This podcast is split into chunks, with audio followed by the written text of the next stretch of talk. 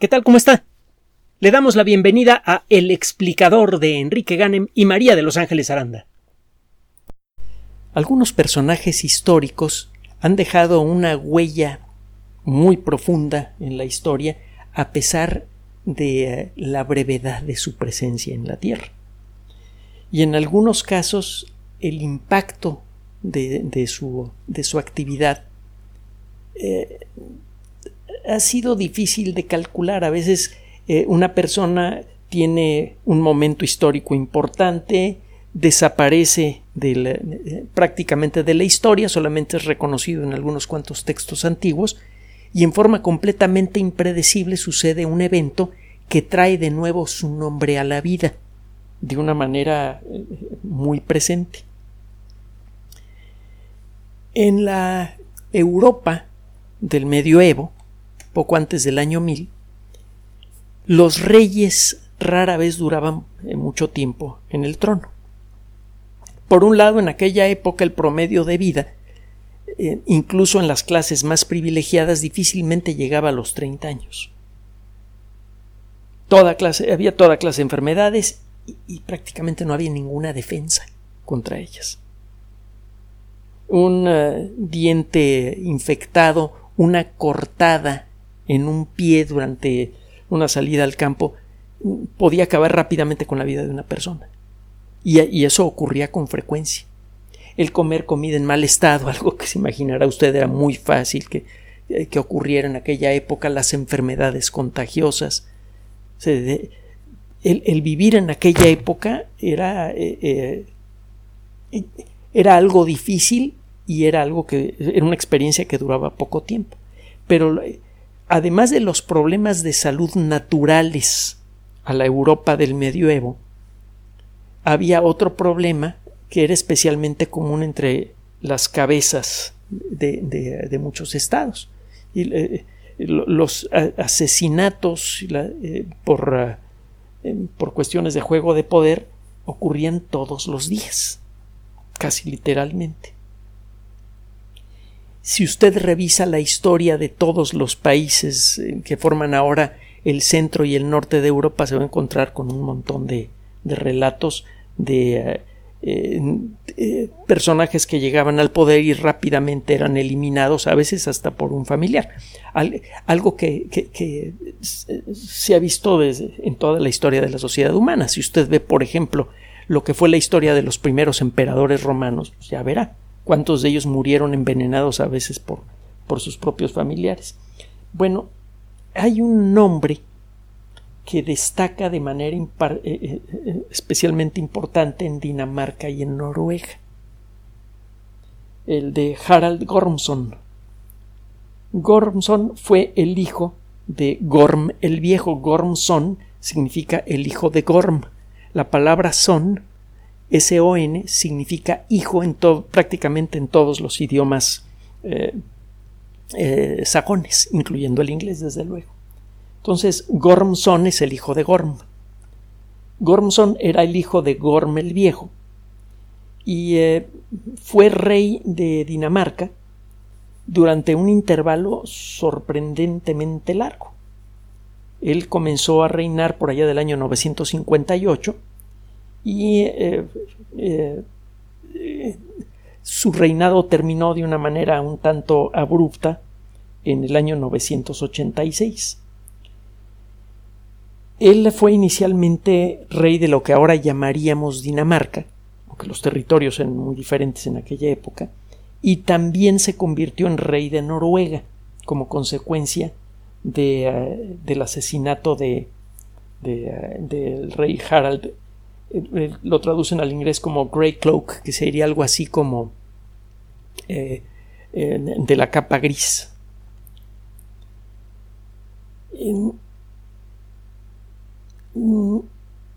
El trabajo que hizo este, este caballero mientras estuvo al frente de Dinamarca fue especialmente significativo.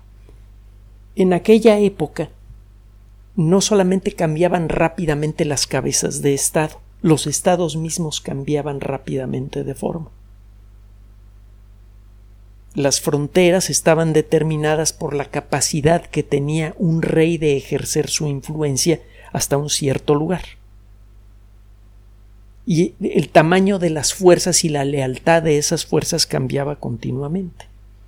No había un elemento que le diera coherencia a un grupo grande de personas para que actuaran de manera eh, eh, de manera concertada que eso es lo que a final de cuentas integra un Estado, un montón de personas que, que tienen una cultura en común, un idioma, eh, tradiciones sociales, tradiciones religiosas, con tradiciones sociales, la comida, por ejemplo.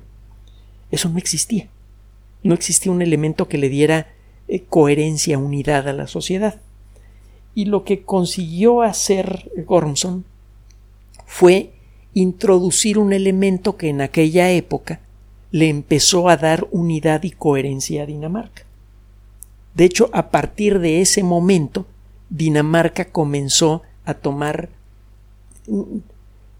a convertirse en lo que es ahora, en un estado con una eh, historia cultural muy particular y muy rica y por cierto muy trascendente, eh, una de las mentes más brillantes en la historia de la ciencia eh, fue danés, una de las pocas personas que podía llevarse casi literalmente de piquete de ombligo con Einstein, Niels Bohr, que por cierto además era muy deportista.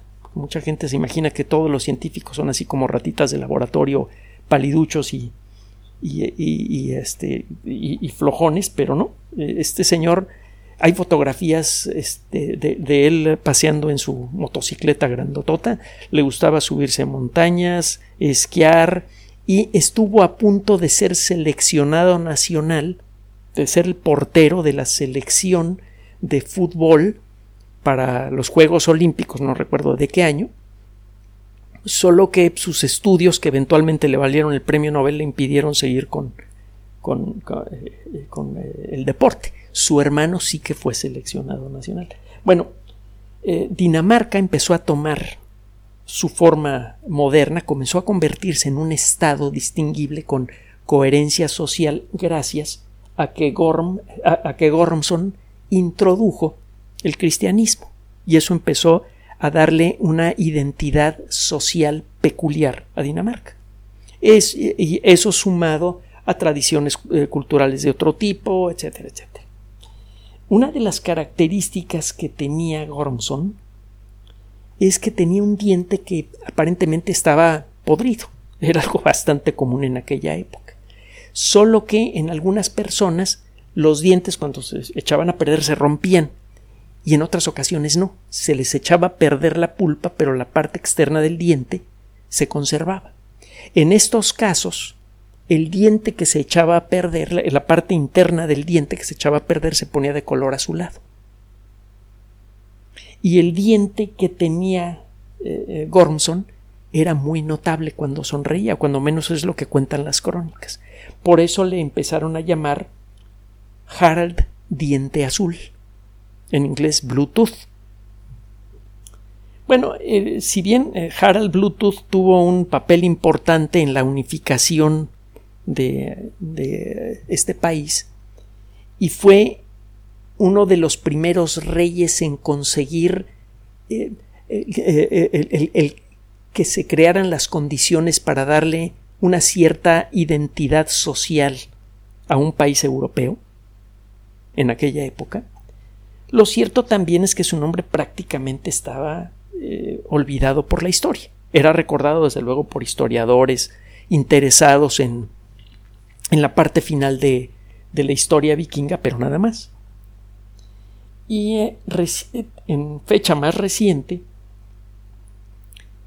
mm, se acordará usted que hace, probablemente que hace algunos años, empezaron a aparecer un montón de aparatitos portátiles, eh, accesorios para computadoras personales que funcionaban con tecnología inalámbrica, que en aquella época era una novedad. En las primeras computadoras personales todo lo tenía que conectar a eh, usted por cable a un puerto especial de la computadora y una computadora podía tener muchos puertos diferentes, que si el puerto serial, que si el puerto paralelo, que si el puerto Centronics. A alguien se le ocurrió la brillante idea de desarrollar una tecnología estandarizada para conectar accesorios inalámbricos a computadora utilizando un protocolo estable. El mismo protocolo permitía conectar un ratón de, eh, eh, en forma inalámbrica a una computadora, un termómetro, un receptor GPS o cualquier otra cosa que pudiera usted enchufarle a una computadora. Todos estos dispositivos empezaron a utilizar el mismo tipo de señales de radio con el mismo protocolo. Esto simplificó mucho las cosas para los fabricantes porque si usted quería fabricar algún accesorio interesante para conectarlo a una computadora, todo lo que tenía que hacer era construir su dispositivo con un emisor de radio que respetara este protocolo y construir el programa de cómputo que vendía usted junto con el dispositivo. Le compraba usted, por ejemplo, un termómetro inalámbrico que venía con un disco que enchufaba usted a su computadora. Usted ejecutaba un programa que automáticamente establecía la conexión con el termómetro y ya tenía usted un termómetro inalámbrico con el mismo dispositivo, con el mismo emisor con el que usted conectaba un ratón inalámbrico a la computadora. Eso simplificó mucho el asunto de conectar una computadora personal con dispositivos inalámbricos. Y eh, las personas que participaron de esto, eh, otro día nos metemos en, el rollo histórico, eh, conocían la historia de Harald Diente Azul y por eso a esta tecnología le llamaron Bluetooth. Usted seguramente la conoce. Eh, durante un tiempo estuvo relativamente apagada porque los ratones inalámbricos empezaron a utilizar una tecnología diferente a Bluetooth y otros dispositivos inalámbricos también, pero se ha vuelto de nuevo muy popular en los teléfonos celulares, los audífonos inalámbricos que mucha gente usa, a veces con gran peligro para ellos y otras personas porque van manejando eh, automóviles o patinetas o incluso van caminando por la calle con sus audífonos y se les pierde el mundo, eh, estas personas están utilizando tecnología Bluetooth. Bueno, de allí viene el nombre.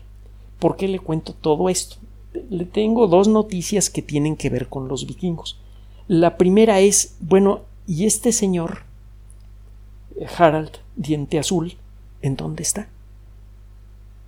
En los últimos años, y como consecuencia del desarrollo de la tecnología Bluetooth, se ha creado eh, un nuevo interés en la vida de este, de, este señor y eh, resulta que por mucho tiempo se llegó a pensar que eh, su tumba había desaparecido, se llegó a pensar también que había sido movido del lugar, del lugar en donde se reportó que se le había enterrado, se llegó a creer que se lo habían llevado a otro lado, etc. Entonces se había perdido la pista de Harald Bluetooth.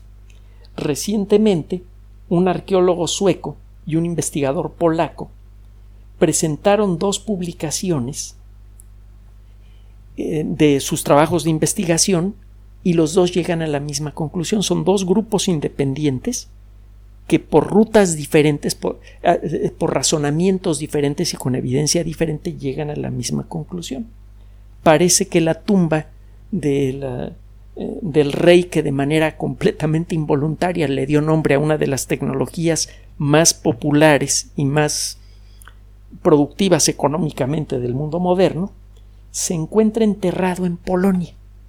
En, bueno, lo que ahora es Polonia. Acuérdese que las fronteras en aquella época eran muy móviles. Eh, eh, se encuentra en un pequeño pueblo que se llama Wiejkowo al noroeste de Polonia. Y esto tiene que ver precisamente con su ancestría vikinga. Eh, la cultura vikinga se extendió de manera muy importante eh, desde la baja hasta la alta Edad Media por toda la región del Báltico. El tamaño de, la influencia del imperio vikingo fue muy variable. Cuando pensamos en los vikingos nos imaginamos lo que nos presentan en las películas, a un grupo de personas incivilizadas con, eh, con espadas que eh, se subían a sus barquitos, llegaban a un, alguna villa de pescadores, se bajaban, mataban a todo mundo y luego bebían vino de sus cráneos. La realidad es que la cultura vikinga fue muy avanzada, eh, socialmente eh, eh, tenía una estructura muy, muy moderna para su época y para sorpresa de mucha gente, la cultura vikinga, sobre todo al final de su historia, fue sostenida por el cristianismo. Supuestamente los vikingos eran enemigos de, de las perspectivas cristianas y resulta que no. Pues total, el, el caso es que como consecuencia de la forma en la que se desarrolló el imperio vikingo en la época de Harald eh, Diente Azul, la zona en donde actualmente él se encuentra enterrado tenía un significado político importante. Entonces, gracias al descubrimiento de esta tumba, se hace posible eh, revisar de nuevo muchas de las perspectivas que tenían los historiadores sobre la forma en la que había evolucionado el imperio vikingo en aquella época. Ahora algunas de las perspectivas que se tenían con respecto a la forma en la que estaba organizada la sociedad vikinga cambian porque algunas de estas perspectivas dependían de la zona en donde se encontraba la cabeza de Estado. Generalmente la cabeza de un Estado se encuentra en ciudades que actúan como centros casi diríamos nerviosos de una sociedad. Sobre todo en aquella época en donde se encontraba el rey, se encontraba casi toda la cultura. Ve usted Inglaterra, mucha de la, de, la cultura fuerte que se desarrolló en la época de Isabel I se desarrolló alrededor de la reina, a relativamente pocos kilómetros alrededor de su castillo. Y lo mismo sucedía en, eh, en la cultura vikinga. Entonces el poder identificar con más claridad cuál era el centro político de la cultura vikinga en aquella época nos ayuda a entender mejor los pocos datos que tenemos de aquella época y nos permite crearnos una perspectiva más amplia de esta historia. Es eh, interesante ver cómo el, eh, el, el que alguien haya revivido el nombre de un oscuro rey vikingo para dárselo a una tecnología valiosa, de alguna manera creó las condiciones que le facilitaron el trabajo a los investigadores para reconstruir esa historia, que ahora empezamos a entender mejor. Eh, todavía no se ha encontrado con certeza la tumba de Harald Bluetooth, pero lo que ciertamente señalan estos trabajos es que lo más probable es que se encuentre precisamente en este lugar. Eh, como último comentario, fue la compañía Ericsson de Noruega la que le dio el nombre a, la tecnología Bluetooth.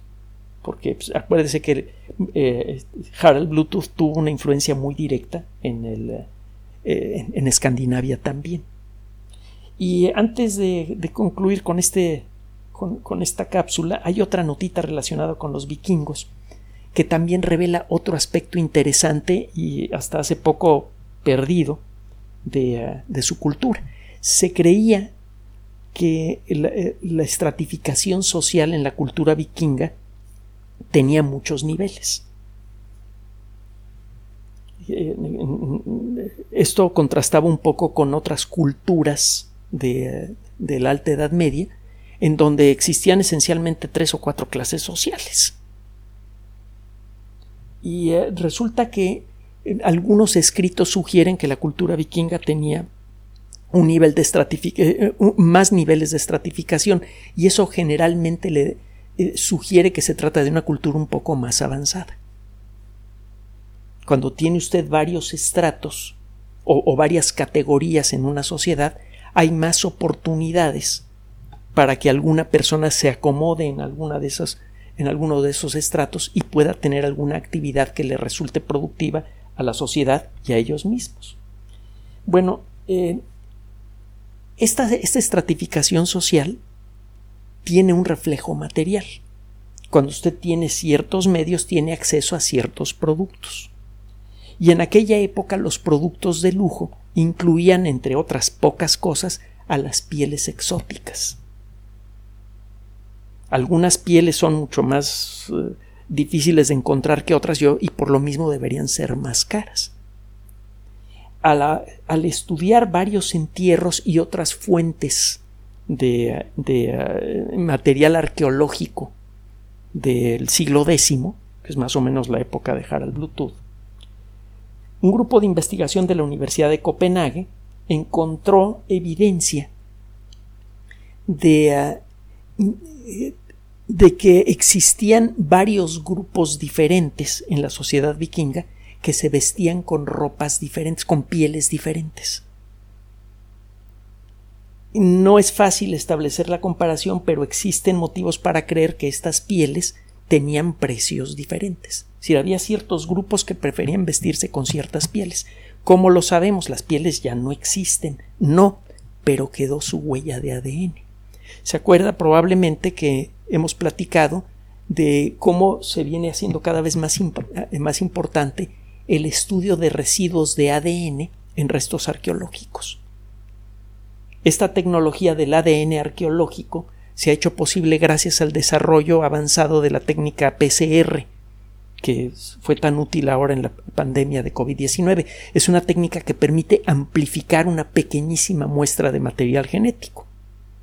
Esta tecnología mejorada permite detectar cantidades casi infinitesimales de ADN en una muestra de terreno, usted amplifica esas muestras, las somete a las técnicas avanzadas que ahora tenemos y puede usted identificar en este ADN si el ADN viene de un armiño, si el ADN viene de lo que sea, de un oso, etc.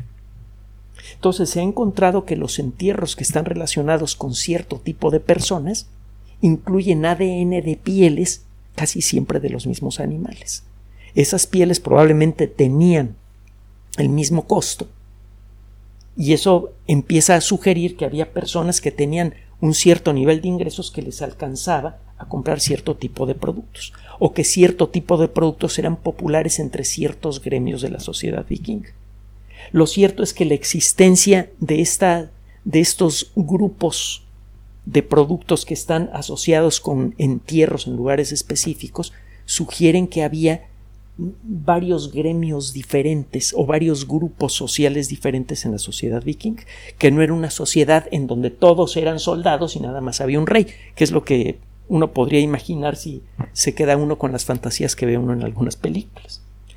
En suma, lo que estamos descubriendo como consecuencia de, estos trabajos arqueológicos es eh, que la cultura vikinga, que se sabe que fue muy trascendente para el desarrollo de Europa centro y norte, pues resulta que fue más importante de lo que se creía y que eh, el ejemplo social del desarrollo de la cultura vikinga podría haber tenido una influencia más importante de lo que creen muchos historiadores en el desarrollo de las sociedades del final de, de la Edad Media en el resto de Europa.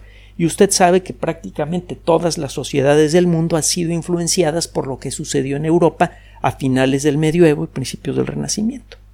Así que al estudiar la historia vikinga de alguna manera estamos explorando algo de nuestra propia historia colectiva. Gracias por su atención.